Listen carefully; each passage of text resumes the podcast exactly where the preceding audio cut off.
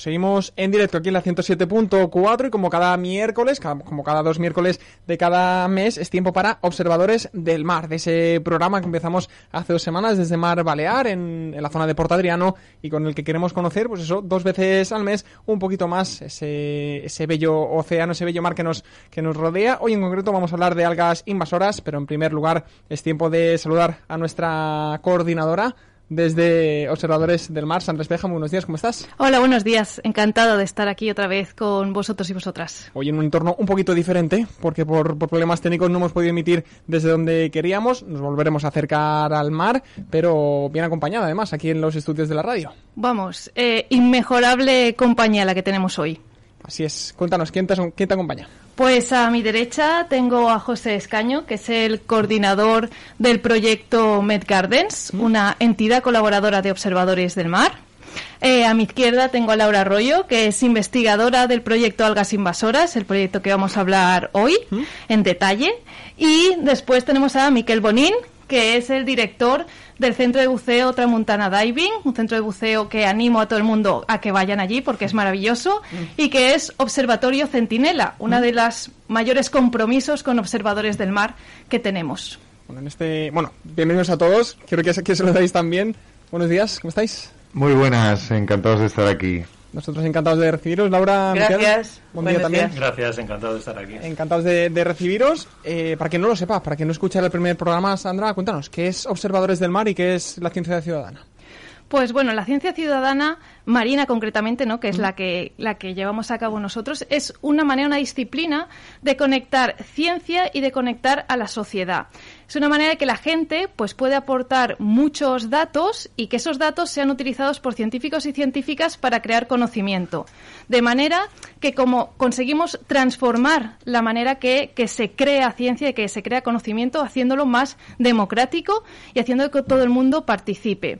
Y Observadores del Mar es una plataforma web eh, de ciencia ciudadana marina. Tenemos 15 proyectos, el de algas invasoras que hablaremos hoy, pero 14 más, eh, tiburones, medusas, corales, peces, praderas marinas, eh, que son los caballitos de mar y los peces pipa, y bueno, y mucho más. Eh, animamos a que la gente entre a observadoresdelmar.es y eche un vistazo cuál es su proyecto favorito. Bueno, aquí hablamos mucho en este en diferentes programas de la posidonia. Hay que destacar, siempre lo hacemos, que es una planta marina de las mejores que tenemos en nuestro Mediterráneo. No es una alga y por eso vamos a diferenciar la posidonia de las algas invasoras. ¿Qué son las algas invasoras? Pues es que no hay mejor persona para explicarlo que Laura. Laura, adelante. Voy. Pues una alga invasora es una alga que viene de una zona que no es eh, a la que llega, por eso se llama, por eso es exótica, pero que además se establece y em, crece en ese nuevo sitio y genera una- unos impactos en, los, en las especies que viven ahí. Ya pueden ser positivos como negativos. Así que es una alga exótica que genera unas consecuencias en, en los hábitats nativos. ¿Y qué significa el concepto de invasora? Pues invasora significa que, primero, eso, que es de fuera, dos, que está ahí por una acción humana, o sea, siempre que a- llega una especie a un sitio nuevo y es invasora, significa que le hemos introducido los humanos de manera voluntaria o involuntaria y, sobre todo, que, que genera esos impactos sobre las especies nativas. Claro, porque una especie que, que es nueva pero que no se establece, eh, ¿la podríamos llamar invasora, Laura? No. O sea, en el proceso de invasión hay, hay como un, digamos que se genera como un embudo, ¿no? Hay muchas especies eh, en el mundo. Por los diferentes vectores o por las diferentes maneras de moverse, ya sea corrientes marinas, ya sean barcos que van y vienen, anclas que se ponen en un sitio y se van a otro y se anclan en un sitio diferente. Estos son los diferentes vectores o maneras de mover las algas. Perdón, ahí em, se establecen nuevas o llegan nuevas algas a sitios. Muchos se van a quedar ahí y se van a morir por lo que sea, pues porque no han podido arreglar, porque no han llegado en buena condición. Algunas va a llegar y va a, a- acogerse, a establecerse en el sustrato. Puede ser que haga un ciclo de vida completo, no se reproduzca y se muera. Este es, ahí se van a quedar unas cuantas menos, pero algunas se van a reproducir. Se van a reproducir poco y no se van a mover de la zona donde han llegado. Estas van a ser aún menos. Y aún menos, pero más peligrosas, van a ser las que se van a reproducir, se van a encontrar bien, se van a reproducir más, no va a haber depredadores y ahí van a empezar a estar en contacto con otras especies generando estos impactos positivos o negativos y ahí ya podemos decir que son invasoras. O sea que podemos decir, de un millón de, de especies nuevas que llegan a una zona, 100.000 llegan y se establecen pero mueren. 10.000 se establecen y se quedan. Solo 1.000, ¿sabes? Se va bajando el nivel. Pero esa que es invasora es muy gravemente invasora.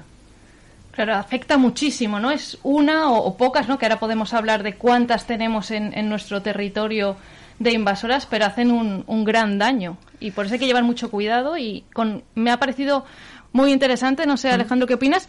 El tema este de, de la ancla, ¿no? O sea, de- del ancla que, ojo, todo lo que podemos llevar y, y el cuidado que, que hay que tener cuando, cuando estamos navegando.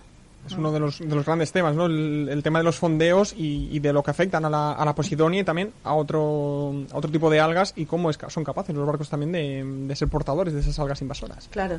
Mira, el- en el Mediterráneo la primera causa de entrada de especies invasoras es el canal de Suez, ¿no? Se abrió en 1869 y aquí es por donde entran la mayoría de especies de algas invasoras tropicales y se entran en el Mediterráneo. Después pasamos al transporte marítimo, que ya no solo es anclas, sino también se quedan adheridas al casco o también en las aguas de lastre, que son esos depósitos que llevan los grandes barcos mercantes para, para conseguir estabilidad. Entonces cogen agua del puerto de entrada, se van hacia tantos kilómetros y, y- las sueltan. Y entonces ahí puede haber mm, trocitos de alga, especies nuevas, larvas, propágulos de muchas especies nuevas y se sueltan en un sitio nuevo. Algunas van a ser viables y fértiles, otras no. Y mm, luego hay otros vectores como pueden ser las redes de pesca, pero sí que es verdad que en el entorno donde vivimos, em, con un gran potencial para el turismo náutico, muchos barcos de recreo, barcos pescadores, mm, barcos de transporte, sí que las, las, las anclas que van de un sitio a otro, em, salen de la bahía de Palma, llegan a la Colonia, llegan a Cabrera, que en principio no se puede fondear, em, entonces por ahí lo tenemos más fácil, pero nos movemos, pues ahí sí que puede ser un vector importante de transporte local. Ujú. Me llamaba la atención el tema de los impactos negativos y positivos, porque mm, yo creo que todos asociamos el concepto de alga invasora a algo negativo, tiene connotaciones negativas, pero también puede tener un impacto positivo. ¿Cómo, cómo se come? Sí, ¿eh? Eh, pues mire, por ejemplo, con el alga Alimeda incrasata, que es una nueva alga que, que encontramos en el, en el Mediterráneo, justamente se encontró en Mallorca por primera vez en el Mediterráneo, se ha hecho un estudio, graciosamente casual, luego si quieres eh, comentaremos por qué, pero bueno, vamos al tema, es que para el RAO, em, que el RAO come especies pequeñas de crustáceos y, y- y, mm, zooplancton marino pequeño, él vive en, estos arenales, ¿no? Donde se, donde se hunde, vive dentro de la, de la arena. Entonces, el hecho de que exista una nueva alga que crece, pues puede crecer hasta unos 10 centímetros forma como un abanico, ese pequeño hábitat ha- hace que se queden adheridos o que vivan entre, entre, entre estas algas pequeños crustáceos. Entonces, en este caso, el RAO se siente atraído por zonas donde la especie Alimeda incrasata ha invadido. Pero, por ejemplo, y en, en contraposición al padás, una especie de pez plano que vive, pues eso, también dentro de la arena, pero neces- necesita como más espacio este evita estas zonas de, de- de invasión de Alimeda incrasata. Entonces, claro, una misma alga puede tener efectos positivos para unas especies y negativos para otras. Exactamente. Exactamente. ¿Y cuál es la diferencia entre alga y planta? Pues eh, una, una planta marina lo que tiene es que tiene raíces a través de las cuales coge los nutrientes para nutrirse y se reproduce a través de flores y frutos. Y una alga no. Se fija el sustrato mediante unas estructuras, pero de ahí no coge los nutrientes. Entonces esta es la principal diferencia, el tener raíces, flores, frutos de las plantas y, y no de las algas. Y, y, por ejemplo, también a nivel de número, em, fanerógamas marinas, que serán las plantas marinas, hay en el Mediterráneo tenemos la Posidonia oceánica, la Cimodocea nodosa, la Zostera nolti y la Zostera marina. O sea, tenemos cuatro. Y algas hay como 3.000 especies diferentes. Mm, De, alga, de macroalgas. Luego ya si nos ponemos con, con microalgas no acabamos. Vamos a tener que hacer muchos programas para ir eh, entrando en tema, ¿no? Poco a poco. Ya lo creo. Masterclass. Ya lo creo, conociendo poco a poco. Y para el público general, que obviamente desconoce la nomenclatura en latín, pero visualmente, si estamos buceando, ¿cómo podemos diferenciar una alga de una, una alga invasora o una alga en este caso de, la, por ejemplo, la, de por ejemplo la posidonia, que sí que abunda mucho entre nuestras costas? Pues bueno, como la Posidonia la tenemos muy vista, es bien difícil de, equivocarse. La Posidonia es la Posidonia, igual se puede confundir con otra planta que es la Cimodocea, que es la ceba, así, así se la llama en Canarias, que es un poquito más finita, vive más en arena que en la Posidonia, forma como otro tipo de praderas, pero bueno, estos son dos plantas mediterráneas mm, magníficas, con todos, sus, con todos los aportes para, para la humanidad. Y sí que hay que conocer, para saber si es una planta, una, una especie, una alga invasora o no, hay que tenerla vista antes. O sea, digamos que las especies invasoras son invasoras en un sitio, pero tienen un sitio nativo. Mm, o sea, si Posidonia oceánica llegara al Caribe y se reprodujera mucho y generara em, consecuencias negativas o positivas para otras especies ahí, sería invasora ahí. Pero tiene un espacio en el Mediterráneo. Entonces, lo que tenemos aquí en, el en- en Mallorca es una serie de, de especies invasoras, una serie de algas invasoras, que las podéis ver en la, en la web y vamos a, vamos a ir hablando en el día de hoy, pero que es bueno tenerlas tenerlas claras, digamos, tener una foto para luego decir, ah, vale, esto yo lo he visto, me parece que puede ser esto que he visto hoy, que no lo había visto otras veces. Vamos a pasar alguna foto Justo- por redes, ¿no? Sí, justo por, por eso, eh, si, si los, los oyentes entran en la página web de observadoresdelmar.es, se van a Explora Proyectos y entran en el proyecto concreto de algas invasoras, verán que hay fotografías con el nombre. Entonces así pues te puede ayudar un poquito a ver pues el color, la forma, la, tipología, ¿no? Y también eh, dentro del apartado de- del proyecto hay un, apartado que se llama recursos y tenemos eh, unas fichas que ahora las personas que, que, que nos vean eh, en imagen, ¿no? Porque estamos en radio pero también estamos en imagen, eh, en Facebook, en, en- en YouTube y bueno, ahora Alejandro tú nos dices Estamos por todo. ¿Dónde podemos estar? También tenemos podcast, vamos, es que esto a tope. Pues eh, voy a enseñar eh, a cámara pues estas fichas que, que tenemos de varios eh, proyectos y aquí en estas fichas pues están esas mismas fotos con los nombres. Esto es eh, súper útil porque cualquier persona lo puede imprimir y se lo lleva. Entonces, eh, se lo lleva además de eh, ha- haga la actividad que, que haga, porque si haces buceo, por supuesto, eh, pues va fantástico, pero a lo mejor eh, pues navegando y después eh, haces snorkel o en kayak y después también pues miras un poquito qué, qué es lo que te encuentras. Por lo tanto, es un material súper útil, hagan la actividad que hagan, porque recordamos que, que un observador puede hacer multitud de, de actividades eh, del mar y aportar datos a la ciencia. Eso te quería preguntar. Aquí es donde entra en juego la ciencia ciudadana marina. Conocer bien esas especies o al menos mm, imprimirlas, plastificarlas, importante también cuando las llevemos al mar y después eh, hacerle las fotos y compartirlo con observadores. Sí, efectivamente. Eh, aquí está el, el aporte de lo que puede hacer toda la gente, ¿no? Que es esa imagen, la imagen es muy importante. ¿Por qué? Porque cuando subimos la información a, observadores del mar, eh, con la, esa información que es foto, fecha, localización, qué especie creemos que es, pero si no lo sabemos, hay una opción que es eh, no identificada. O sea, que no problema, que nadie se estrese. y después algunas preguntitas más muy sencillas que se hacen. Toda esa información pasa directamente a los equipos científicos, como por ejemplo Laura, pero hay un equipo eh, mucho más, más grande, y esa- esos científicos y científicas miran y validan esa información. Por lo tanto, la foto es importantísima, porque a lo mejor a ti te parece que es una especie, pero después resulta que tiene un detalle que se ve en la foto y es otra, ¿no? Y una vez está validado, pasa al mapa eh, general donde hay información eh, pública para todo el mundo. Y todo esto se puede hacer a nivel individual, pero también a nivel colectivo. Por eso tenemos tanto a José como, como a Miquel, que representan la entidad colaboradora con Observadores del Mar en proyectos concretos, o un centro de buceo, que ellos como colectivo pues también aportan muchísimo y, y hacen de altavoz para que más gente se, se una. Hmm. ¿Cuáles son los objetivos que manejáis en el proyecto de algas invasoras? Pues hay diversos, bueno, dejo a Laura que lo explica. Pues los dos principales objetivos son, una, identificar nuevas especies que llegan a nuestra zona. Por ejemplo, ahora tendríamos un, tenemos un gran hit que sería, esperemos que no ocurra, pero ver si llega una alga que se, se llama la, el alga asiática, que es la Rogulopteris oca- okamurae, que está creando graves problemas ya en el estrecho de Gibraltar y hasta Málaga. Em, entonces sería la entrada de o llegada de nuevas especies invasoras y luego también el seguimiento de estas, porque las especies invasoras tienen ciclos de invasión dependiendo de qué especie, pues muy concretos y específicos. Hay algunas como por ejemplo la Caulerpa taxifolia.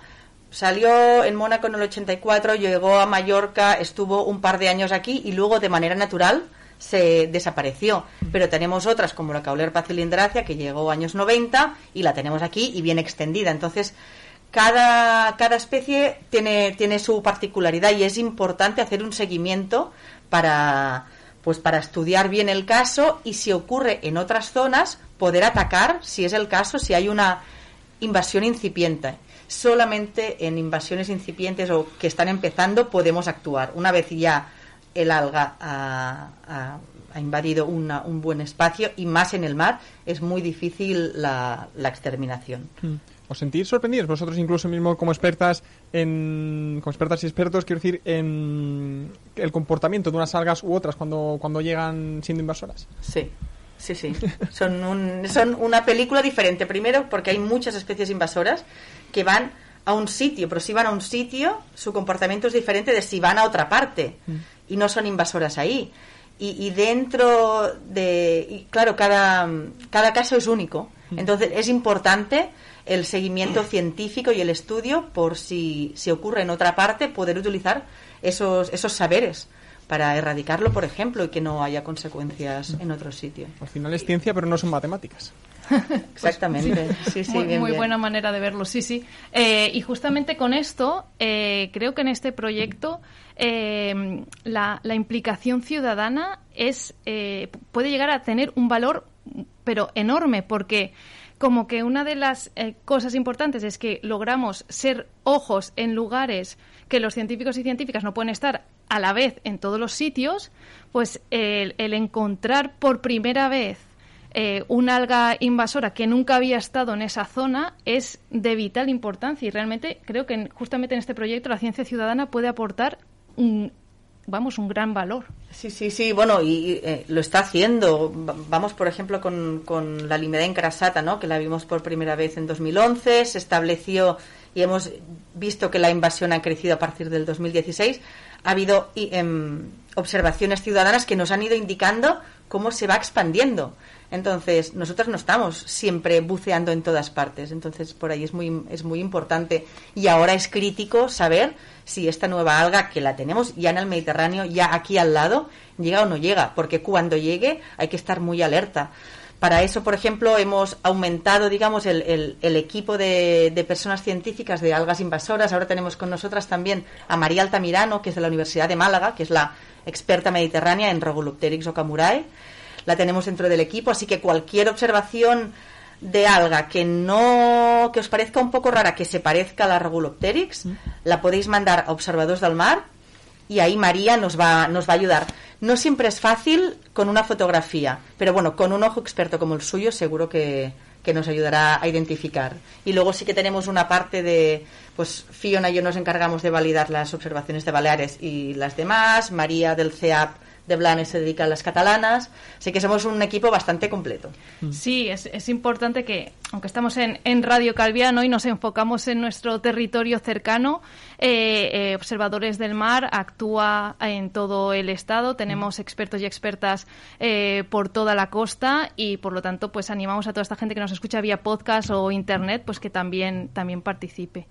Oye, Miquel, una pregunta. ¿Habéis visto alguna vez, os ha pasado esto de encontrar justamente una alga invasora en vuestros... eh, cuando, cuando vais a bucear, ¿no? Co- cosas nuevas, ¿esto os ha pasado? Bueno, eh, una, una especie nueva no, no la hemos descubierto, digamos. Lo que a mí me parece interesante de lo que estabais comentando es que Observadores del Mar es una plataforma muy buena para, para hacer entender a la gente que la intuición que tienen en la superficie también se puede aplicar exactamente igual debajo del mar. Entonces, antes hablabais de la identificación de algas invasor- invasoras. Tú cuando vas a un, vamos a decir, un jardín o un bosque y ves a una planta encima de otra o una, tú visualmente nosotros muchas veces en la superficie identificamos cuando algo parece que no está bien. Y debajo del mar se puede exactamente eh, dar valor a eso, ¿no? Tú puedes estar haciendo snorkel y ver, pues, un- una zona que de pronto ves, yo que sé, una alga filamentosa que te, que visualmente, por intuición, tú ya entiendes que aquí parece algo raro. Entonces, a mí me parece súper importante que esa gente, esas dudas que salen y yo como centro de buceo lo veo porque muchas veces nos vienen a nosotros a decir, ostras, he visto, ¿tú has visto alguna vez esto? Porque que dentro de la plataforma de observadores del mar y con toda la cantidad de expertas que hay detrás para validar eso, se crea esa sinergia ¿no? de conocimiento de lo que hablabais antes para que la gente resuelva, resuelva dudas. ¿no? Y a mí me parece que el mar tiene mucho... eh, demasiado misterio a veces encima, ¿no? Y hay interpretación en- del entorno que, que se puede llevar de manera súper simple, tal y como la llevamos eh, fuera, ¿no? Entonces, Observadores del Mar en este caso es una plataforma fantástica para, para, para desarrollar esas inquietudes y preguntas que la gente tiene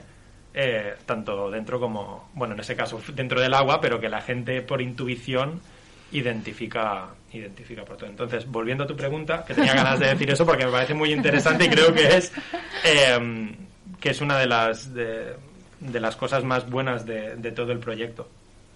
Nosotros, en nuestro caso, nos sirvió cuando empezamos a trabajar en el, en el, en el proyecto, evidentemente, eso generó un conocimiento en nosotros que no teníamos antes y, y desde luego que, que hemos sido capaces de incorporar ese conocimiento y de pronto interpretar y entender mucho mejor el entorno donde realizábamos nuestras inversiones y de pronto ver, ostras, pues es verdad que esto eh, no lo habíamos visto antes o mira qué curioso que ahora, por ejemplo, con las paragopsis, es que ahora veía las fotos, ¿no?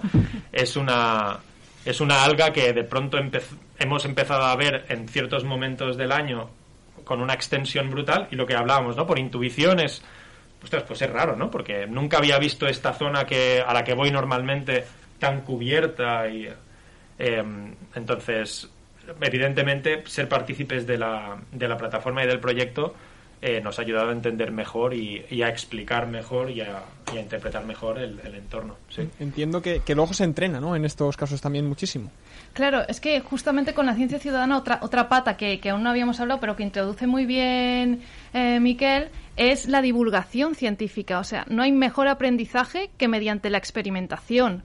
Eh, y entonces, claro, cuando te animas eh, a nivel individual, ¿no? O, o con tu grupo a ir en busca de estas observaciones, vas aprendiendo, ¿no? Porque miras en la web qué, qué es exactamente lo que, lo que necesitas, la información que hay, te fijas en la foto, eh, se puede entrar en contacto con los científicos y científicas una vez ya has subido una observación y les puedes ahí como preguntar eh, detalles, ¿no? De, obviamente, eh, como con todo, ¿no? Cuando empiezas a estudiar, pues bueno, vas estudiando, pero cuando vas aprendiendo más, aún te surgen más preguntas, ¿no? Y es así el proceso de aprendizaje. Por lo tanto, con esta experiencia, poco a poco, pues aprendes más, conoces más y, y- y vas mejorando también en, en identificar efectivamente, en este caso, qué especie sí es la invasora, cuál es no, ¿no? Y que, claro, hay veces que, que se confunden, no es, no es, no es como ver pues una flor, ¿no? De colores diferentes. ¿Y cómo está siendo hasta el momento la participación ciudadana en cuanto a la ciencia ciudadana marina en, en este caso, en en la identificación de algas invasoras? Pues yo creo que hay bastante participación. Laura, tú que validas eh, todos los datos. Eh, seguro que, que tienes los números más más concretos, pero en realidad hay, hay mucha participación en, en todas las zonas, en todos los proyectos.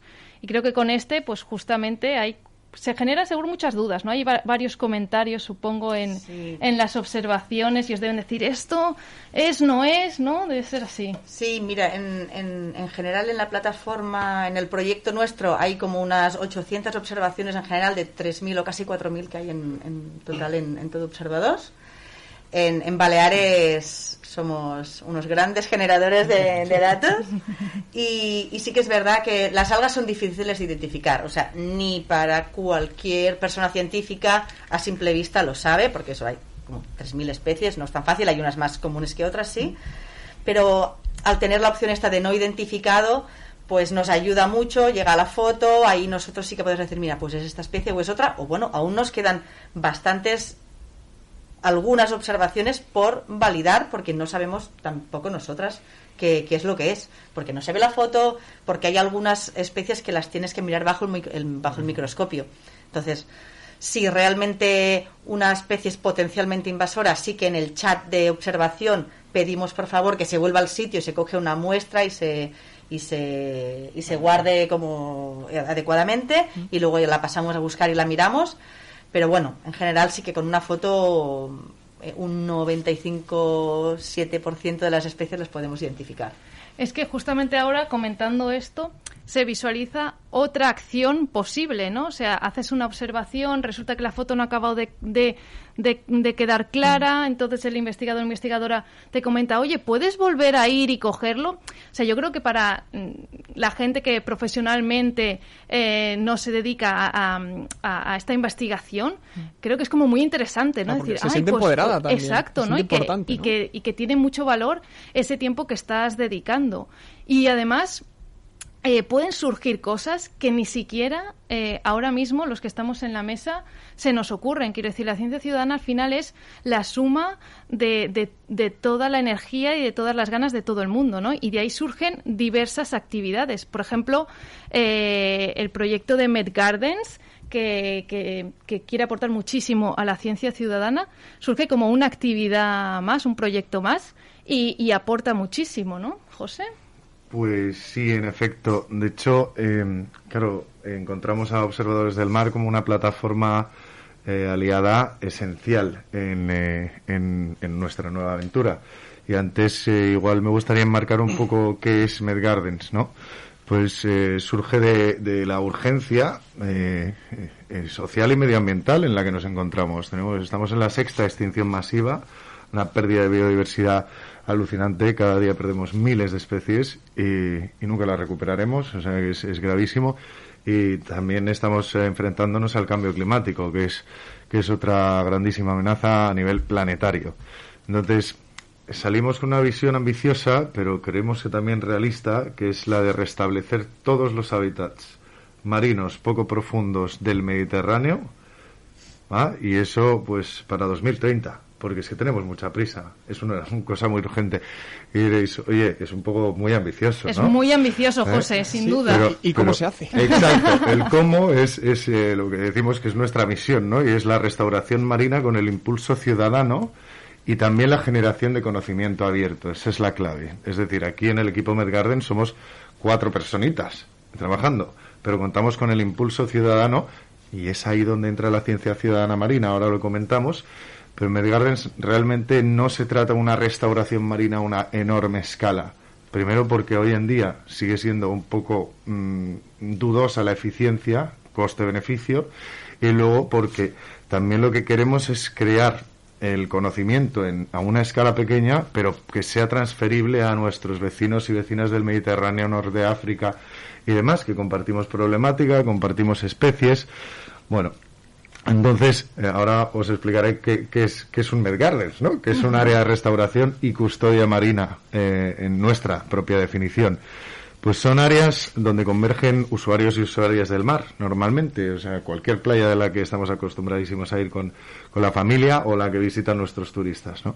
Estas, estas áreas han sido degradadas en, en la mayoría de los casos, ya sea por acciones antropogénicas como puede ser pues el anclaje de barcos, que todo el mundo conoce, o polución, o también se- sedimentación de sustratos, de obras y más, hay, hay muchas, y, o pueden ser biológicas también, que también hemos tenido pues un desequilibrio ahí, como con algas invasoras y demás. Pero la cuestión es que hemos seleccionado estas áreas eh, que ha habido degradación, hemos podido identificar la causa de la degradación y si somos capaces de mitigarla o cancelarla, entonces podemos hablar de una restauración. ¿Ok? Entonces, en estas pequeñas áreas eh, creamos estos laboratorios sociales y ambientales in situ donde se produce un intercambio entre la ciudadanía y la comunidad científica. Es aquí donde entra en juego la ciencia ciudadana marina. Es aquí donde la ciencia ciudadana marina es una herramienta de capacitación marina de la ciudadanía para que pueda participar activamente en estos procesos, tanto de monitoreo como de activamente la restauración, sea una limpieza de basuras submarinas y demás. Claro, esto es una- un, un ejemplo de un proyecto que ha integrado la ciencia ciudadana eh, en una parte, no un valor añadido de todo el proyecto en general y que muchas otras actividades y proyectos pueden hacer, ¿no? Eh, y cómo Med Gardens, cómo se une exactamente a este proyecto de, de algas invasoras, ¿no? Por, que te tenemos hoy aquí en este Sí, pues es que yo creo que ahora mismo lo que estamos eh, totalmente aterrorizados es de la Rugulopteris, la, la japonesa que se acerca por el estrecho y mar de Alborán. Entonces, pues claro que a, a todo nuestro, nuestro equipazo de voluntarios voluntarias eh, les pedimos el favor de que tengan esa mirada abierta ¿no? y, y- y nos alarmen o notifiquen en- a través de observadores del mar por si llegara, porque claro, aquí en Medgardens lo que intentamos hacer es regenerar los bosques submarinos, es restaurar la biodiversidad para que haya resiliencia, para que tengamos aguas claras, la gente quiera salir a bucear con Miguel Ángel, esas cosas, ¿no? Entonces, si llegara, pues por ejemplo, esta alga japonesa maldita y, y nos empieza a tupir todo el fondo marino, monocultivo, creo que Miguel Ángel tendría un negocio bastante afectado. Entonces hablamos de la economía azul, pongo a Miguel Ángel, pero estamos hablando de la pesca, estamos hablando de la gente en la playa no querría ir.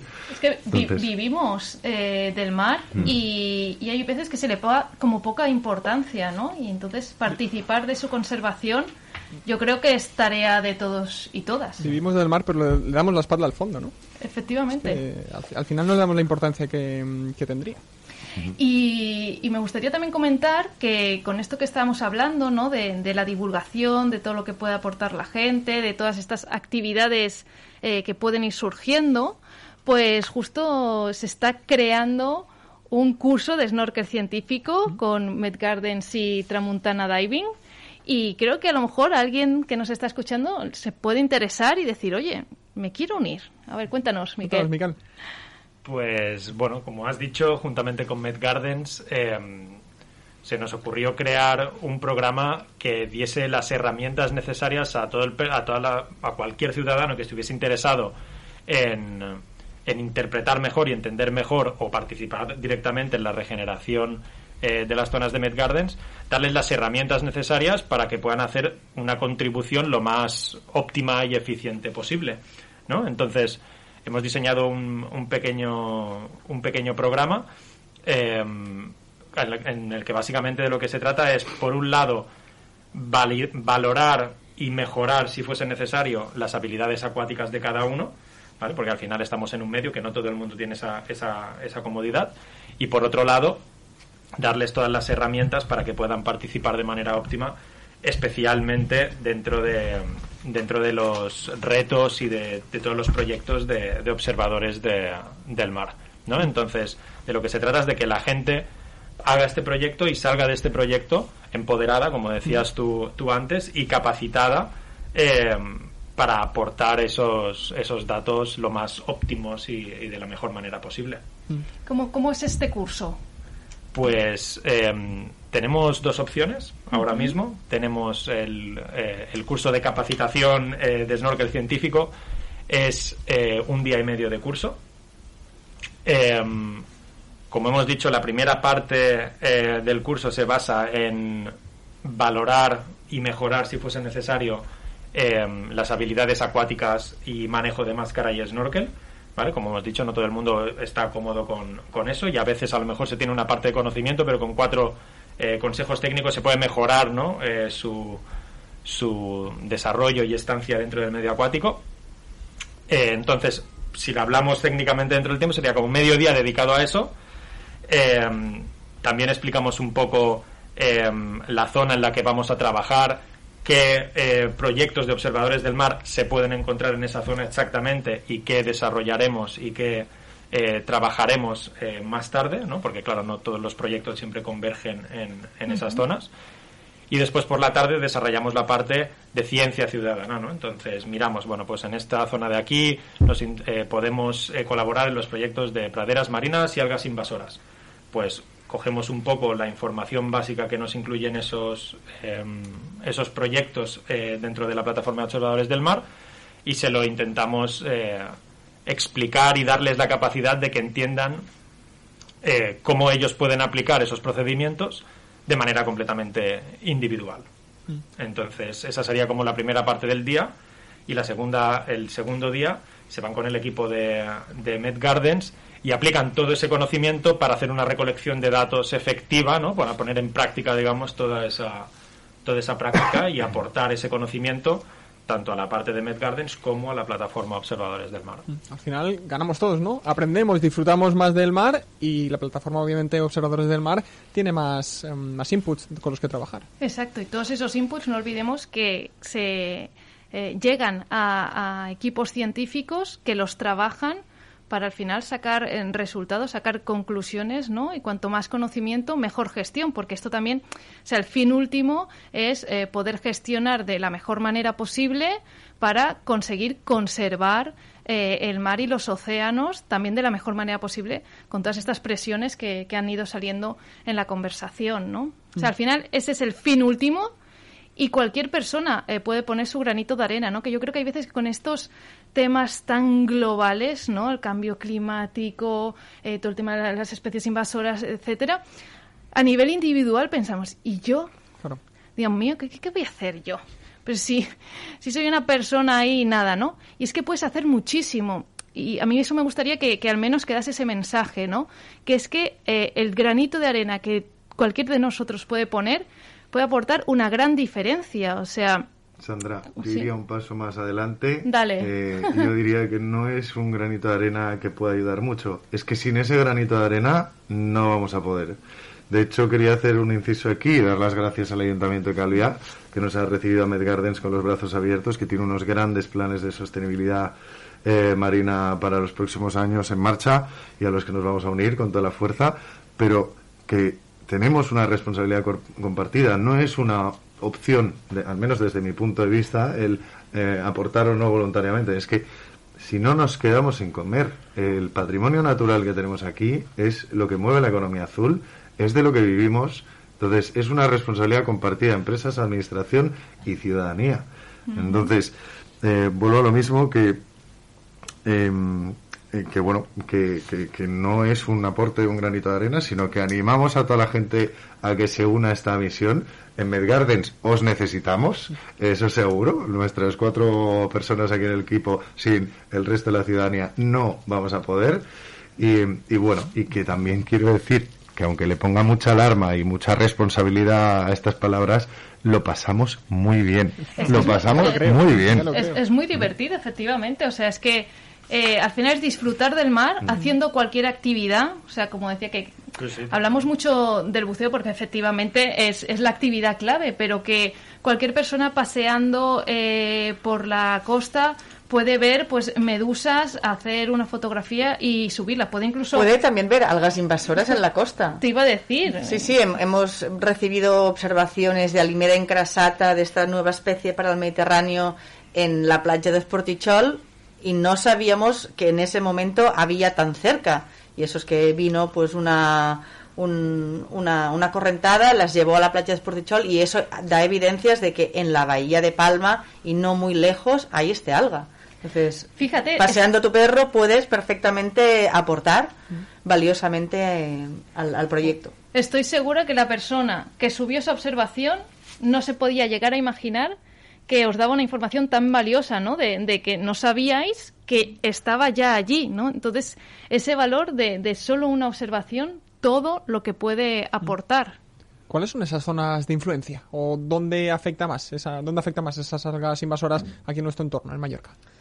Depende de la especie, pero sí que en zonas de mayor confluencia humana, pues van a estar más, más presentes, ¿no? Em, por ejemplo, en Bahía de Palma tenemos casi todas las especies de algas invasoras que, que tenemos en las Baleares.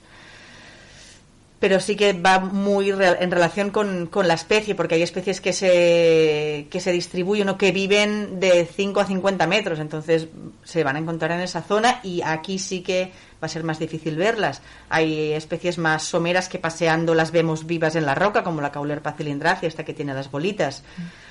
Es muy, es muy concreto de cada especie, en verdad. La, la de las bolitas es fácil de identificar, ¿verdad? Bien fácil de identificar, casi no, no tiene confusión. Y es algo que, que es eso que comentábamos, ¿no? Que hay algunas que a lo mejor generan dudas, pero otras que en cambio es como lo ves y vamos, clarísimamente Sí. especie invasora. Sí, la Caulerpa cilindracia, esta de las bolitas, vamos, no tiene duda. Ahora, por ejemplo, hemos recibido hace poquito una observación de, de Tony Juan de...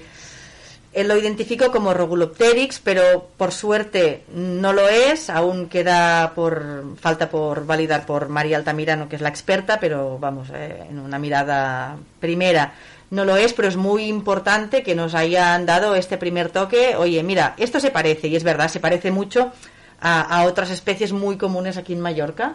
Entonces, bueno, ya hay que empezar a afinar un poquito el ojo para, para si somos buceadores em, frecuentes, tenerlo, tenerlo entrenado. Mm, Hay que entrenar el ojo, como decíamos antes. Te quería preguntar una curiosidad. Mencionabas antes que con el 95-97% de las imágenes que recibís podéis detectar cuál es esa, esa especie, sea invasora o sea otra, otra especie. Mm. Pero ¿cuándo os pica la curiosidad como científicas y decís, ahí tengo que ir yo a verlo? Pues cuando, por ejemplo, vemos una especie que no la hemos visto en esa zona, por ejemplo, una vez tuvimos un, un fake, un, alguien que no sé por qué se dedicó a poner una especie invasora en un sitio que no sabíamos. Y, y allí que fuimos a tirarnos. Y no estaba. Y fuimos a investigar un poco más quién era, quién había sido ese, esa persona observadora que la había puesto y descubrimos que, bueno, que había habido pues un- un- una persona intrusa que la había puesto porque sí, no nos ha pasado más, por suerte, pero bueno, esto fue una manera en plan de irnos al agua, a ese muelle de, fue en Palma, un, al muelle de, de STP, que, que había limida engrasada ahí, ahí no, no había antes. Bueno, No fakes, por favor, que estamos hablando de cosas serias. Sí, no, no, no. Y, y también vamos, o también nos ha pasado, por ejemplo, en, en Almería, con otro centro centinela que es Aquatours, un centro súper activo que nos dio la, nos mandó la foto de Stipopodium shimperi, que es otra especie que no tenemos aquí por suerte que es muy difícil de identificar, entonces, bueno, ahí sí que les pedimos que nos, que nos guardaran unas muestras y con un poco de guiaje online pudimos ver que efectivamente no era, pero bueno, ahí ya fue como, bueno, venga, volver ahí, por favor, coger muestra y con estos pasos podemos identificarla de manera ¿no? colaborativa y, y ya está, por suerte vimos que no, que no era. Mm. Estamos hablando sobre todo de algas invasoras, pero es inevitable que salga el tema de la posidonia. ¿Cuál es el estado de salud de la posidonia actualmente? Bueno, por suerte en Baleares tenemos unas praderas muy extensas y, en general bien conservadas em, por su extensión en, comparación con otras partes de, España o del Mediterráneo. Pero están sometidas a grandes presiones, em, sobre todo locales, em, a nivel de, de emisarios y a nivel de destrucción física de la pradera.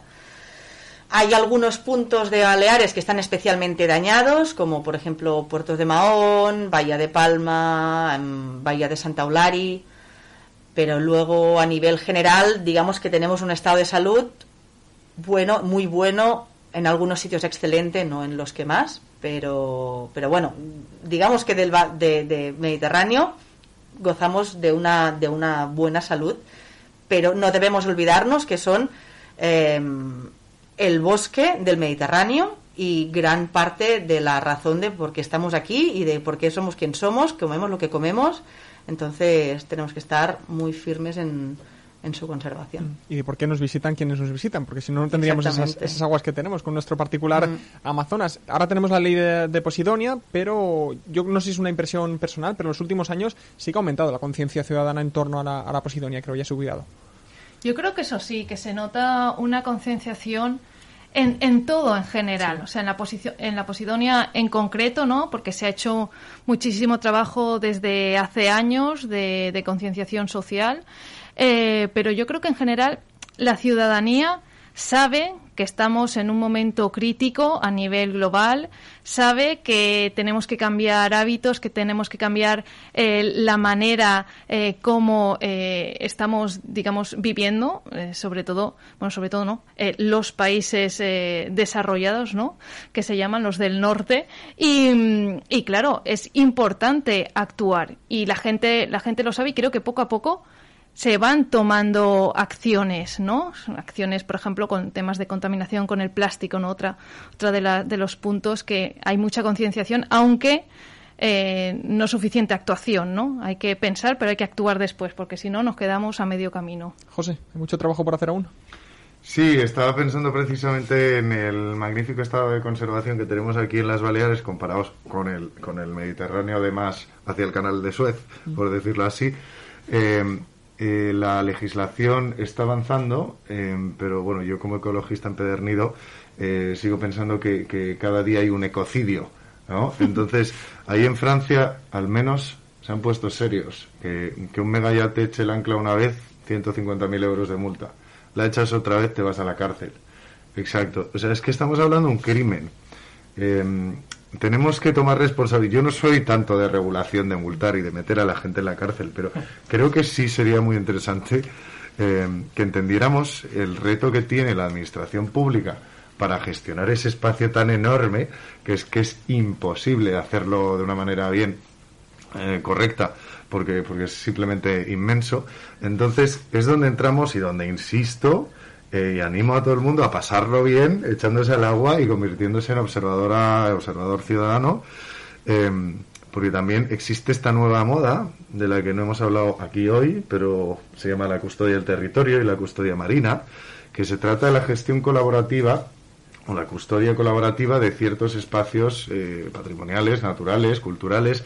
Entonces, eh, en, en Medgardens lo vamos a aplicar mucho. O sea, queremos eh, llegar a unos acuerdos de custodia colaborativa con tanto con la administración, que es quien gestiona el, el dominio público, como con asociaciones de navegantes, como con centros de buceo, escuelas, para gestionar áreas concretas. Obviamente no podemos hablar del mar entero, pero eso es un complemento, yo creo, urgente y necesario al gran esfuerzo que como la Fundación Marilles y bueno muchísimos actores en Baleares precisamente están haciendo por incrementar el área de reservas marinas que la Se necesita un trabajo conjunto, ¿no? No solo la administración, ni muchísimo menos, sino la administración, las empresas, la ciudadanía, las entidades. eh, es es eh, algo que tenemos que hacer entre todos y todas. Mm. Es que al final a mí me gusta esa comparación con, con, la- con el Amazonas para darle la perspectiva y, y de la importancia que tiene y a nadie le extrañaría una sanción por quemar una hectárea quizás de Amazonas, pero quizás aquí hay quien sí que le extraña una sanción por, por destruir Posidonia, ¿no? Y al final es- tiene la misma importancia. Bueno, ha salido hace Estamos poco el, el documental de Seaspiracy en Netflix, que ha hecho mucho daño hablando de la pesca industrial y demás. Bueno, yo creo que, que hay que tomar conciencia de una vez y que hay que tomar eh, responsabilidad individual, que eso crea la colectiva. ¿no? O sea, que otra vez animamos a todos y todas que empecéis hoy, mañana, a ser observadores del mar. Queremos ver cómo suben esas observaciones. ¿Y cómo pueden hacerlo? Pues es muy, muy sencillo. Entran en observadoresdelmar.es, se registran, un registro también muy, muy sencillo, eligen además que en qué proyectos están más interesados o interesadas y una vez ya estás eh, registrada, eh, te sale un botón que pone nueva observación. Clicas ahí, eliges el proyecto de la observación que tienes, en este caso pues diríamos, he visto una alga invasora, voy a subir una observación de ahí. Clicas al proyecto algas invasoras y se te abre una ficha donde incluyes la fecha de la fotografía, la fotografía en sí, eh, la geolocalización. Imaginemos que tenemos GPS, maravilloso, pones eh, la localización, pero si no, en el mapa, modo, modo Google Maps, pues lo incluyes ahí. Eliges de todas las fotos que, te ponen como opción cuál es la que se parece a la tuya. Si no tienes ni idea, pones no identificada, ningún problema. Y después eh, rellenas los, los otros campos como por ejemplo eh, pues abundancia, profundidad y después hay un apartado de comentarios. Pues a lo mejor dices mm, he visto algo al lado que te ha generado alguna bueno alguna inquietud, ¿no? Lo puedes poner en comentarios y enviar así de sencillo. Eso llega al, al equipo científico. Si el equipo científico tiene dudas, se con- contactará contigo para resolverlas.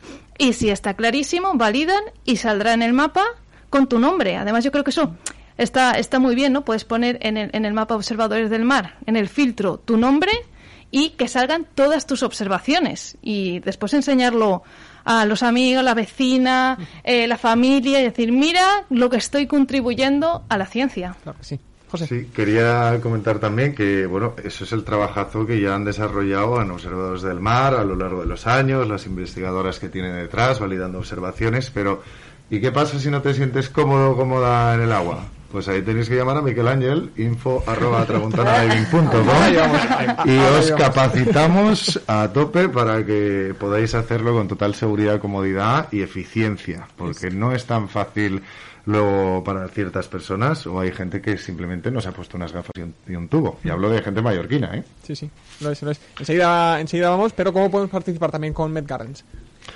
Bueno, pues tenemos ese, ese, esa estrategia de voluntariado aún que no hemos realmente lanzado del todo, pero ya, pues por amigos, familiares y demás, ya tenemos como más de 30, lo que llamamos Med Guardians, ¿no? Eh, guardianes del Mediterráneo, y ya han estado en invierno, claro, las tenemos calificadas, digamos, por sus habilidades marinas también, porque si vamos a hacer un contaje de posidonia y hay que bucear con escafandra autónoma, pues, oye, pues no me puedo llevar a nadie que no haya certificado antes un centro de buceo, ¿no? Como buceadora. Entonces, ¿cómo podéis participar? Tenéis dos fórmulas. La primera es contribuciones financieras. Esa, como cualquier eh, organización sin ánimo de lucro, pues dependemos de financiación pública o privada y por ahora la privada es la que más nos está funcionando. Todo euro cuenta. O sea, no aquí da igual si, si donáis mil euros o donáis un euro o, o un euro al mes. Todo euro cuenta y vamos a hacer lo más eficiente que podamos con cada céntimo. Eso por un lado. Y luego la otra es eh, la parte de, de la, del voluntariado y el impulso ciudadano. Que si os, hay un formulario en, nuestra, en nuestras redes sociales que podéis rellenar. Ahí tenemos vuestros datos. También hay una encuesta fácil de vuestras habilidades marinas para colocaros en el equipo superficie, el equipo playa ¿no? o el equipo submarino, según eh, el nivel de, de habilidades. Si no, pues también siempre animamos a la gente a progresar en, esa construcción de las capacidades marinas. Y finalmente, dar un, pincelazo así de- del arte, de la comunidad artística y también de la ciudadanía que le interese el arte, coleccionistas.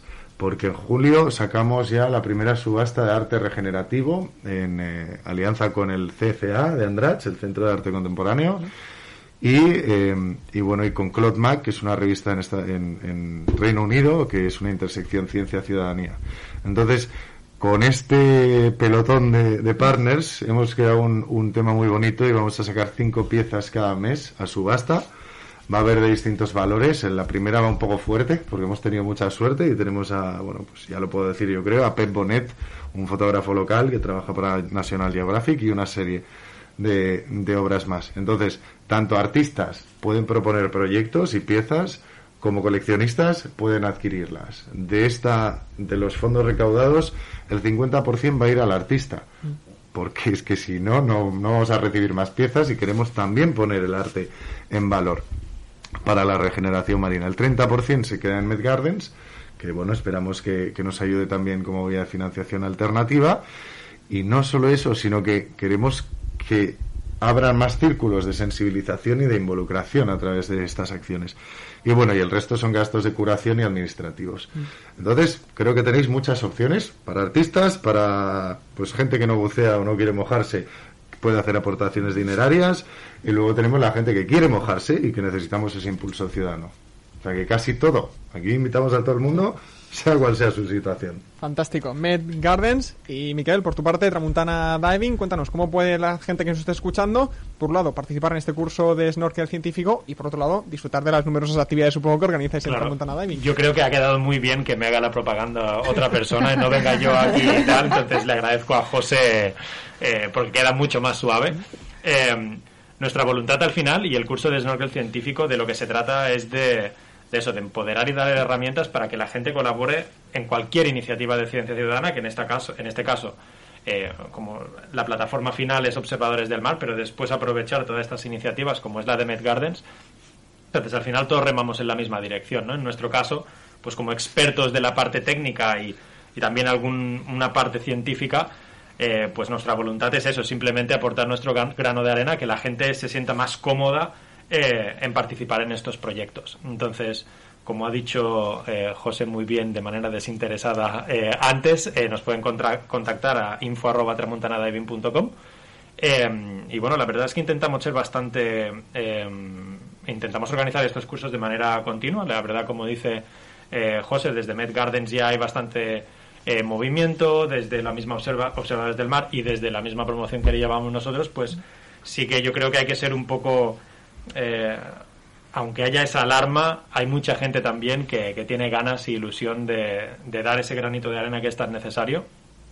Y, bueno, pues nosotros en Tramuntana Diving que estaremos encantados de, de ayudarles eh, a que lo hagan de la mejor manera posible. Bueno, y añadir, porque, porque yo no tengo el negocio de Tramontana Diving, pero eh, bueno, aparte de la ciencia ciudadana marina, que estamos en Mallorca, mallorquines, mallorquinas, menorquinas, por favor, bucead, que os estáis Pero perdiendo yo- el espectáculo que tenemos ahí Yo digo más porque eh, en, en directo no, estamos aquí en Mallorca, pero en diferido eh, nos ve pues toda, toda la comunidad ¿no? de observadores del mar, así que a- al agua o a la costa, que como hemos dicho se pueden observar muchísimas cosas en la costa, por todo el territorio nacional, que estamos eh, llenos de, de vida, llenos de mar y hay que aprovecharlo. Poquito a poco lo vamos a conseguir. ¿Nos has dicho eh, dónde está Tramuntana Diving En el puerto de Poyensa. Había que, Una había zona que- preciosa había la que visitar y pasar un... ¿Y en redes sociales lo podemos encontrar también? Sí, también Tramuntana Diving o tramuntana.diving, que en Facebook, Instagram es siempre, siempre lo mismo. Fantástico. Pues con esto vamos a dar por concluido el programa. Miquel Bonin desde Tramuntana Diving. Gràcies a propera. vosaltres. José Escaño desde Med Gardens. Gracias. Un placer, Y que vaya genial. os esperamos. Laura Arroyo también investigadora del, del proyecto Algas Invasoras. Gracias por la compañía y hasta la próxima. Gracias a vosotras. Y Sandra, un programón yo creo que nos ha quedado. Bueno, mm, me ha encantado. Lo sabía que iba a quedar fenomenal porque la compañía es exquisita. Y bueno, habrá que superarse de aquí 15 días. Lo haremos. Vamos a ello. Gracias desde Observadores del Mar. Hasta la próxima. Adiós.